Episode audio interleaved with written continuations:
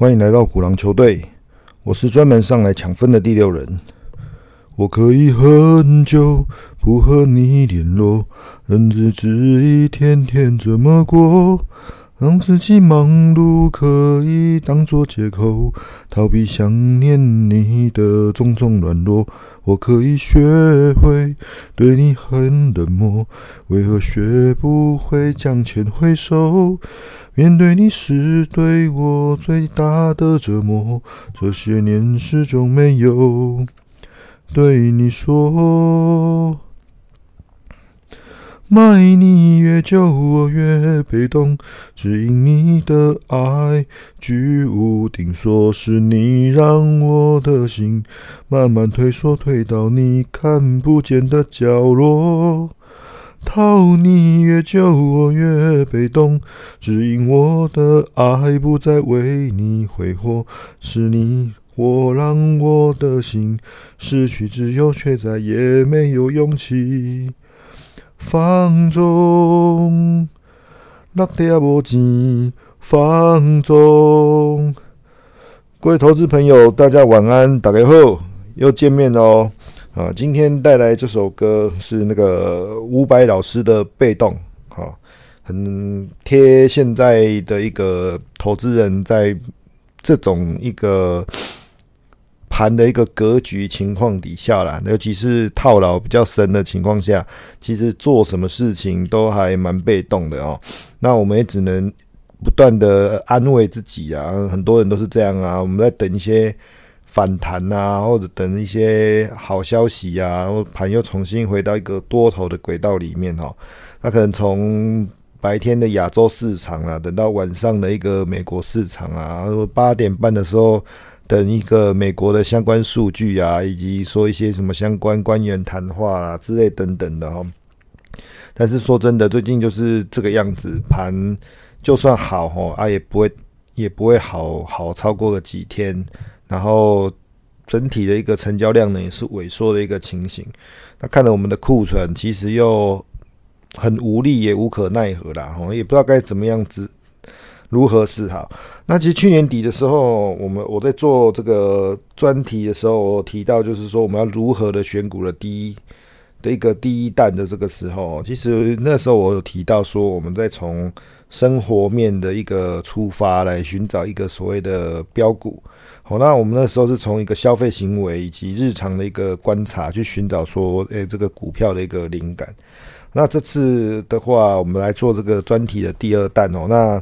我会比较偏重从筹码面跟技术面来出发哦，尤其是在这个要死不活的时刻哈。好，那个时候我们就是会比较来侧重，就是也许就是从一个目前的一个情况下，我们去找找出一些蛛丝马迹或者是什么样的个股，它其实是哦有一些露出一些什么样的一个诶，这个股票有机会的一个迹象。好，那从这边来寻找说，诶，那这些股票为什么？好，看起来有点机会，或者在这时间点，为什么它会去呈现这样的一个模式哈？那不过在这个之前呢，我还是要先跟大家，我们先从检讨一个行情开始啊。诶，赶扣的代级还是要先面对一下。那在做，像我去年第一次在做 pockets 的时候，我一直在提到所谓空头市场的一个炼金术哦。为什么那个时候我会有这样的一个说法跟看法哈？但是我们从这里的话，其实这其实就跟跟连续剧一样。我们来看这故事，其实都是有一个连续的一个脉络哈。只是在那个当下的情况，我们在这个片段性的过程里面，我们不很多人都是在那里面，哎呀，不会是蹦蹦飙飙啊，或者是在摸索的一个情形。但这个时候，哎，整个一个一个拼凑起来的发现，工啊，原来代起是安内发生的啦哈。那这个时候。好，我们就再来来一个一个来回顾一下，或者从这个故事的一个过演变过程里面，哎，其实我们也可以找到一些机会在这里头哈。啊，这边先讲一下，就是今天其实就是鼻音比较重，也不知道为什么，我们天气怪怪的哈。那请大家多包涵。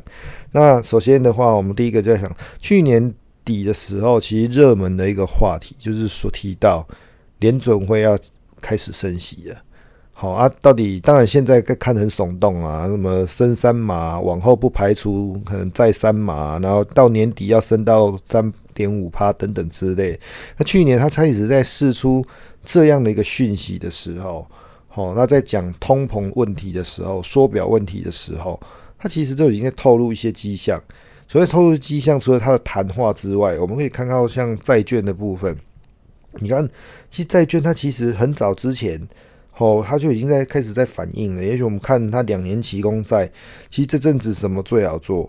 哦，如果说有些投资朋友比较积极一点，哦，当然是空债券啊。哦你看那个反应多大？你是说债券市场简直是可以用崩盘的角度来形容？你看那两年期的殖利率从零点一五升到三帕多，那另外十年期也是啊，从零点七升到三帕三点五帕以上。好，那这个表示这个行情，而且这。这以债券来说，这是一个非常非常大的行情，而且是很顺很顺哦。那过程中不太有什么较多的一个抵抗的一个情况。好，那再从这里去观察，说最近大家在提到的所谓倒挂，倒挂我们不用讲说怎么样，那其实都是一个经济的一个所谓衰退的一种警讯呐。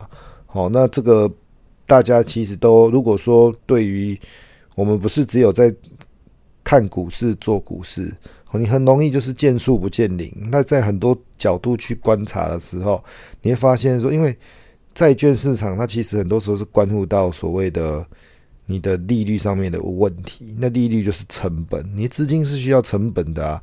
当然我知道有的投资朋友拉得亚金亲嘛，可能他的钱花不完。我真的有看过这种人哦，他可能。哦，你说他摊平也好，他就是这样子啊，一次就一百万、两百万在加，好，你会觉得哇，那这里还一里不会，一里不会，一里不会，好啊。但是你要想啊，如果这个行情够大的话，万一他买到真的，嗯，他可能也只是从一百楼下来买到五十楼，那后面不是只有到一楼诶，那可能冒地下还有好几层哦。好，那所以这题外话了。但是其实我们要从多个角度面向去观察，因为很多人。包括金主或者企业经营，它都是需要这种哦，很对这利率很敏感，因为你钱借来什么都不做，你就是输了。那他一定要去看嘛，就是说在，例如说我们在做套利交易，有一借两趴，然后就放五趴，赚那个三趴的钱。对啊，所以这是一个很重要的一个情况。那所以说，在去年底的时候，大概十月到十二月这段时间，其实开始慢慢浮现这种迹象以后，那我们延伸到去年。在这段时间的情况底下，接着接下来什么东西开始演变？那就是加密货币。加密货币的过，因为为什么要去讲加密货币？因为是这几年里面膨胀最快的一个新兴的投资工具。背后有很多因素，我们就不讲。但是相对来讲，它其实它对于资金的敏感度其实还蛮高的哦。所以说，有些时候我我我个人呢，我会蛮习惯看加密货币。例如说，像最近盘，只要加密货币先跌，那这几天那那个当下的后面来说的一一小段时间盘都不会太好。那如果说以成长再来就是成长股的部分，成长股也是一样啊。那你你这这因为成长股来讲，很多是新兴小型的个股、新创个股，它刚上来就是需要钱嘛，可能公司没有赚钱啊。公司就是需要不断的跟你讲很多未来的愿景等等啊，那这边里面的代表作可能就是 ARKK 的部分嘛。好，你看 ARKK 过去几年其实女股神他们还蛮风光的啊，但是你没有想到说，它其实里面现在很多个股在面临这种资金先被抽抽走的一种疑虑啊之类的情况底下，股票一跌跌个五成六成都是很基本的。好啊，所以这种损伤就会很大。好，那个其实故事就这样接着演下来。那再来好，那再来就轮到什么？慢慢的，你说半导体，半导体在过去两年来讲，也许就是发展上面，然后也许呃新的一个需求，或者是说供应链短缺，哦之类的讲讲，反正故事都是这样子在说嘛。我你说真的，我们在一般的投资的。的一个一般投资人的一个想法或者是认知上面，我们真的很了解半导体吗？其实说真的，我我我并没有很喜欢，但是我有一点认知，但我也不能说我懂。哦，但是说说真的，反正这种东西就是我们还是让价格去说话。好，当然有兴趣，大家可以去翻书或之类。那你你像在台湾，我们在台湾市场，我们都很很侧重台积电，就 TSM 的一个发展跟它的一个情况嘛。但实际上而言，我们从头到尾去看，你也许看到这段时间 AMD 也是重挫啊。我们看到 MBD 啊腰斩嘛。为什么要讲这两个？啊，这是台积电的好朋友啊，就是主要的往来对象的一个一部分嘛。对啊，然后。接着我们再去看到说，诶，啊，那个台积电的 ADR 表现也是蛮蛮惨的啊。这可能这个反应的程度，台股目前还没有完全体现。那另外还有什么？还有那个桥水最近在空的那个艾斯摩尔啊，艾斯摩尔是比台积电更加的高门独气的一个公司。那你艾斯摩尔现在都走这个样子，那你跟我说半导体后面会多好多好多好？那其实都会有一些。一些争议性的东西在里面，好啊，所以也许说它这个地方短线上面很多人说啊，这个跌很深的之类等等的啊，好，你说我们在看台积电的故事，其实当他现在不断的要到海外去做一些扩厂啊的之类的，好，他长期以来比较让人家感到。骄傲的部分是那个成本控管的情况，我觉得那个未来都会有隐忧性啊，或者是新的时代会不会有新的架构，或者横冲横空杀出一个杀手出来，很难讲。对啊，这种不确定性其实都还蛮大的。好，那接着接下来我们就看到什么消费类消费的一个类股的部分，我们看到前阵子大家应该被 TGT 那个吓到了吧？长期以来没有看过这种一天跌那么多的，好，而且到最近。他还在杀哦，他其实并没有，因为我前几天还有看到新闻嘛，因为 TGT 因为它有库存上面的问题，所以他开始跟原本也许跟亚洲这边的供应商说，我要把货取，我要把原本订的货取消掉，那这些货要运的船运的费用部分我会负责，那我取消的部分的费用我也会承担。这这其实是还不错的一个雕金啊，哦，但是他为什么要这么做？因为他现在他现在原本的库存他就已经在跳楼拍卖了嘛，对啊。那美国其实是一个很重视消费的国度国家啦，因为它百分之七八十都是 GDP 都是靠消费来的啊。那你这个消费股的股价是这个程度，那你跟我说你的经济还在什么？诶？诶，放缓啊，呃，尽可能软着陆啊，这其实我心中都有一个很大的问号。好，那也许 TGT 也好，或者因为我们亚马逊也是这么看，也是类似这种消费类股嘛。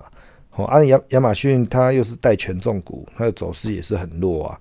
那还有沃尔玛这些股票啊，它其实都是这种趋势在发展。好，那所以说这后面来讲的话。哦，你说美国经济下行的程度，也许从这些股票我们就可以观观察出来。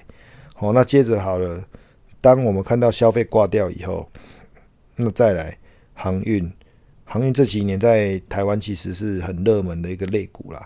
那你说现在他们这边已经库存满档，然后开始甚至就是退货拉货也不想拉的情况底下，航运一定也是不行的啊。哦，你像美国的部分，我们甚至看到那个 D DJT 哦，哦，那个 DJT 其实它都有很多景气隐含的东西在里面，应该包含空运、海运之类的。好，那你像空运的部分，空运就早就这这波其实来讲，当台湾或者是其他世界各地还在疫情解封的一个过程，它很多股价已经早就有创低，当创低它有它。呃，也许就是经营高油价、经营成本的问题。那另外，它还有一个我们想象不到，它其实有排挤到消费。其实我们看到一些什么 CCL 啦这些，或挪威游轮之类的，我们当我们的一个消费开始出现一个紧收，讲难听点，我没钱了，好啊，十一住行娱乐，我当然是先从玩的砍掉嘛。你总不可能说我不讲本，我有没有在切头啊？好，这不可能的事情啊，这是常情嘛，对啊，所以说你就看到这些股票，哎，其实在跌，那跌的时候，那我们会看到一些我刚提到前面这些所谓的船运类股啊，好，也许我们看到美升啊，吼，或者是说看到跟呃长隆、阳明比较像那种 ZIM 等等啊，哦，它其实都跌幅都还蛮重的。然后我们从我们不知道这两天看到马斯基出来讲话嘛，那其实他都已经告诉你，因为马斯基当然这个时间点他已经跌断了，他还出来讲这种话了。不过因为其实下半年的部分。能见度其实本来就就慢慢的就应该开始不高了，所以这个部分在将前两年基期比较高的情况底下，其实大家都要特别那个小心啊。那再就是说油价，因为这几天下跌的过程，很多人都说啊，你看通膨的来啊，的的的的靠卡称来的，因为油价你还顶在这个位置一百块以上，因为我以前有曾在节目中我都有提到，你这个位置来讲。停的越久，那很简单，那就告诉你说，它就是一个通膨的现象。那在这几天的快速回档过程，哦，那表示什么？其实它现在在透露的不是通膨减缩减，它是开始有经济上面的隐忧。哦，那这个其实会更严重，你知道吗？表表示你需求已经开始降了嘛。对啊，那所以说，那这所以说，我们这几个晚这几天慢慢又有听到说啊，美国可能多什么什么时候要开始要降息呀，或者之后它不要升这么多，升升这么快呀之类的。它一有这种讯息，其实油价蛮敏感的啊。像这两天油价又在反弹，那你到底要不要控通膨？对啊，就像很。像 Q one 的时候，就有很多朋友在跟我们提到说啊，那美美国要选举啊，什么的啊，啊什么之类的啊，啊，他们今年的主轴是什么？打通膨。我出门，我面对这么高的物价，这么高的油价，买不到奶粉的时候，哦啊，你跟我说政府跟你说他无能为力的时候，你还会投给这样的一个执政党吗？当然不会啊！一直到现在，Q two 快结束了，还有人在跟我说选举不会跌，他们进行些逻辑口逻辑口松快哦，不是这样子讲的啦。因为他现在的目标他就是如此，所以他一定会去严格的往这个目标走。那这个部分你没有错啊，那种什么哎什么我的我的财富缩减啊之类的啊，其实要仔细想，在股票市场里面。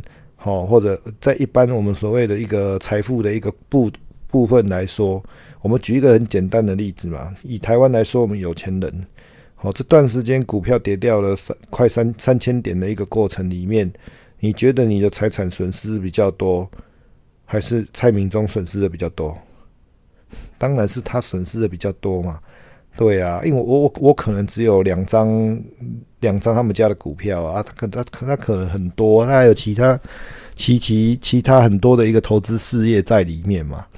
对啊，啊，但是我们不一样啊，投票的时候他会捐钱呐，啊，我有票啊，对啊，但是我们票票等值嘛，但是那个很多时候都是选后执政党他们会去补偿他，不过这是政治问题，不需要谈太多哦。所以在美国也是一样。它必须要让这个油价跟物价维持稳定。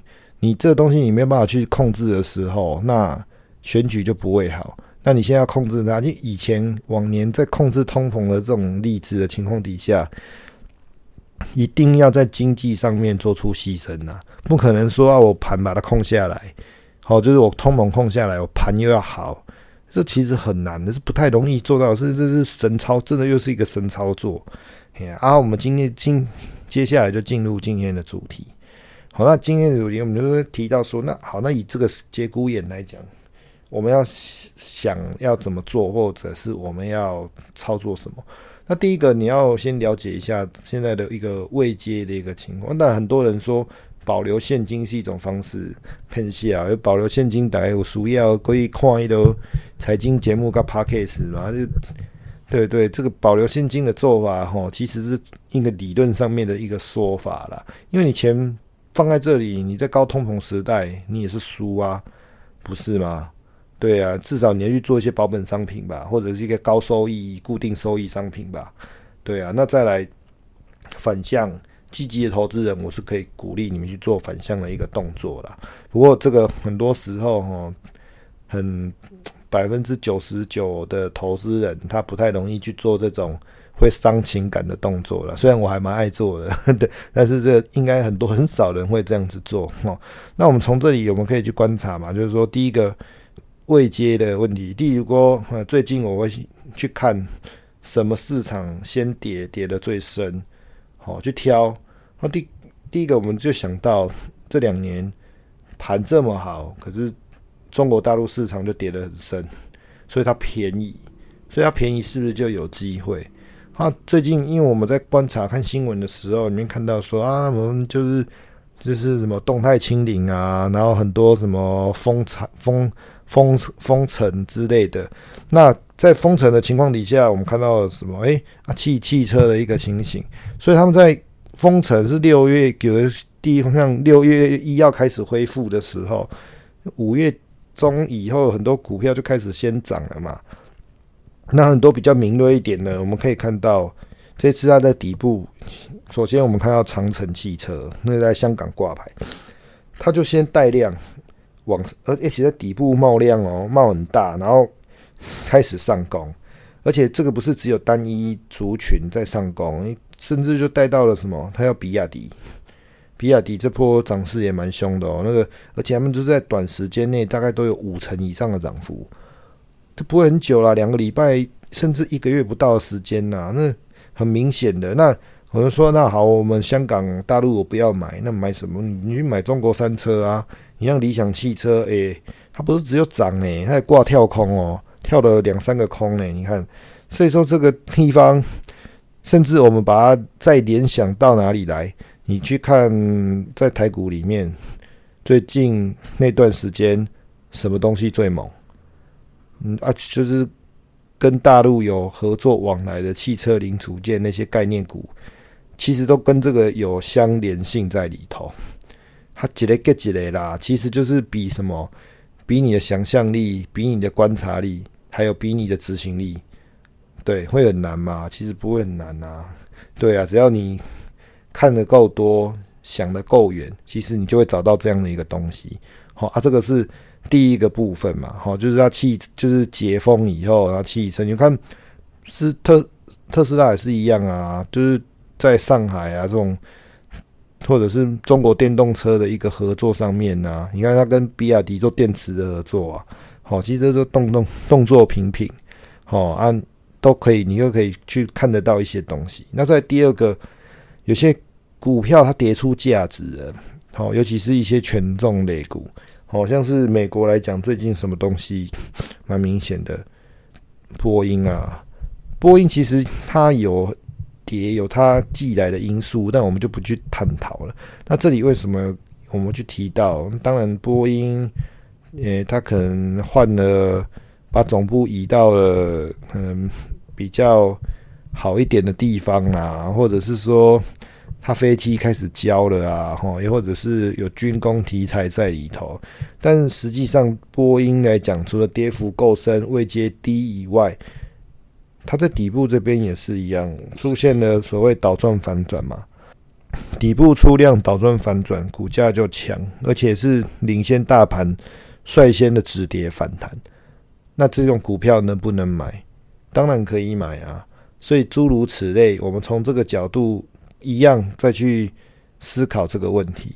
好啊，他在这里做出了这样的一个动作，那我我们是不是可以说，诶，那波音这个样子，好，那有没有相关的一个题材？有啊。啊，这几天我们在台湾是不是也有看到同样的东西？好像也在发动。对，那个就是同样的概念。好啊，我们可以从，哦，从清晨到夜晚，大概都是这样子，不断的轮回，不断的轮回上演。哦啊，这个也是可以观察得到。那再来，还有什么样的一个肋骨的情况？好，当盘不好的时候，你要说有些防御肋骨会出现机会，或者是说，诶，啊，它就是盘不好的时候，它特别容易好。这种股票有没有？有啊。生技肋骨不就是吗？对啊，生技类股来讲的话，它本来就不太跟大盘去做联动。好，那以我们以美国来讲的话，好，首先我们看到一档股票叫 ABCL 哈，它底部就是一直在冒量，我那个量还不蛮不寻常的。然后冒量以后，大概在这一两个礼拜，它开始发动了，那短线涨幅也都蛮大的啊。那如果我们也在关注的话，其实。最近的一些制药类股其实的表现都还蛮不错的。哦，在美国的一个部分，哈，那你我们看到说，哎，那底部的量不寻常啊。其实量很重要。我们最近像我之前在节目中有提到，好像那个呃，在台湾有一档股票吧，那可能哦什么我忘记叫叫什么黄金那个股票的叫什么华景店还是什么的，它就是底部冒出了一个历史性的大量，就是它上市以来最大量。那大量周转以后，那股价后面多多少少都会有表现，尤其是那种换手量不寻常的时候，嗯，这些股票其实都是，而且像我们刚刚看到那 A、B、C 的哦，或者像我之前刚提到的 B、A，好像都是底部开始哎出量，然后开始上攻。那你看这些量哎不断的冒出来，那后面也许以前倒派的说法，量先价行。哦，他一开始出第一次量，他不见得马上会进攻，他可能出了两次、三次以后，货还是要吃嘛，慢慢吃嘛，吃到真的 OK 的时候，一点火就发动了，这是一个很明显的现象。那在第二个，那我们看到有一档股票哦，那最近哦是用量滚量的方式，也是底部的一个做快速翻扬哦，A K R L，哎不对，A K R O 啦，A K R O。它也是呈现这样一个走势，当然，也许还有配合它的消息跟题材面的一个情况产生。好，A K R O，啊，都是一样的一个做法。我们同样回到平常啊，最近在台盘不就是也那些东西在涨嘛？好啊，其实这个是地球，地球是平的啦。为什么 我用这个角度讲？这不是说不科学啦。那所以地球是平的，以前地球是圆的啊。你在做什么？我也不知道啊。资讯传递很慢，现在不一样啊。地球是平的哦，你在做什么我都看得到，而且我第一时间还用光速，马上就可以发现你在做什么。消息的传递现在没有国界，没有国度的啦，没有所谓时差关系呀。我讲难听一点，就是在投资行为上面，大家都没有在睡觉的。所以说，你看这个东西是不是又又又连接在一起了？哦，啊，所以你说做投资难吗？不难啊，你发现的早，哦，你晚上美股转一转，隔天白天哈，可能可能再来做在台盘转一转，下午你可能欧股再转一转，嘿，啊，其实这些类股一把它拉出来以后，啊，有相关联性的股票，它是不是就很像我们在看呃在看美股嘛？我们也许在电可能呃半导体在涨，我们就把半导体那些拉出来看。哦，什么 A M D、N B D 啊这些，我们就会全部把它拉出来看。那如果说呃是空运在涨的时候，我们是把所谓的 A A L 啦，或者是这些 U A L 这些，我们就全部把它拉出来看之类的。它其实都是有它那个关联性在里面。那现在因为这是地球村嘛，所以这种情况底下，哦啊这边涨生计，那边会不会生计也跟着涨？其实都是差不多的一个逻辑在里头。那最后我进入一下今天一个结论呐。然后首先来讲说，在这个地方，其实我们还是秉其实还是两大原则。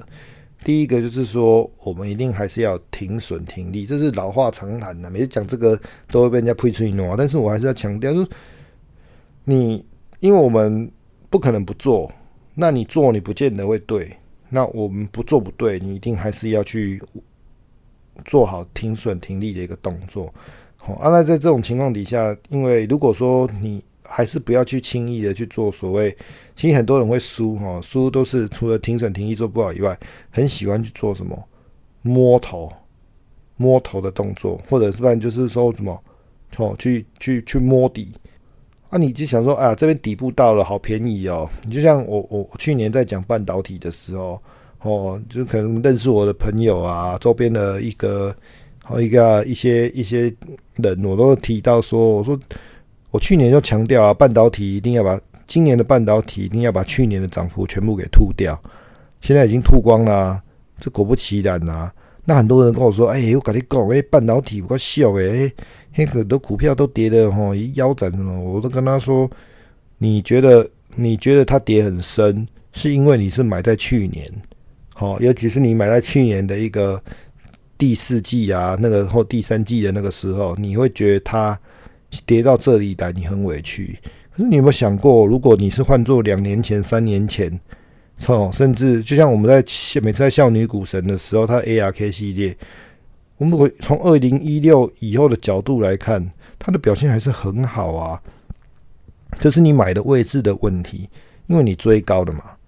对，追高无所谓，追高的换一种解释方式，就是你是追强啊，只是现在被扒到而已。被扒到，那你你自己不对的时候，你又不去做停损，下来的时候你一直在做做梦催眠你自己，甚至去做加码摊平的动作，其实这是很不应该的。嘿啊，啊，第二个就是说你要做什么，还是一样啊，资金控管的部分呐。我说，如果说你真的是自己的闲钱，我们来做投资的一个部分的操作，那无所谓啊，反正我就是慢慢的做，慢慢的做就好了。可是你如果我们现在在想，你要是钱是借来的，还有这一笔钱是跟你的生活相关的部分，那你其实这样很危险的。万一说未来假设真的是盘是一个走一个比较不好的情况，是一个比较大的衰退的时候。你万一连工作都没有的时候，你必须要用这些钱，那这些钱你又亏损很严重，甚至说你是拿来杠杆来的，那这部分其实就会变得一个恶性循环在里头。而且我我从最近在投资市场的一个观察跟角度来讲，其实这样的比例上面不会很低哦。对啊，所以说我觉得大家其实还是要要要保持一个比较。诶，要有准备啦，就是说我们要面对，当然我们是要有信心，但是但是还是要做好一个比较最坏的打算，因为事情往往不是像我们想的这样子的一个美好。也许我知道，也许可能市场还有机会创新高，但是你还是要撑得过去这段黑暗的时期，不是吗？好啊，今天晚上话稍微多了一点啊，不过还是语重心长。好啦跟大家分享。好阿祝大家操作顺利然后晚安。好拜。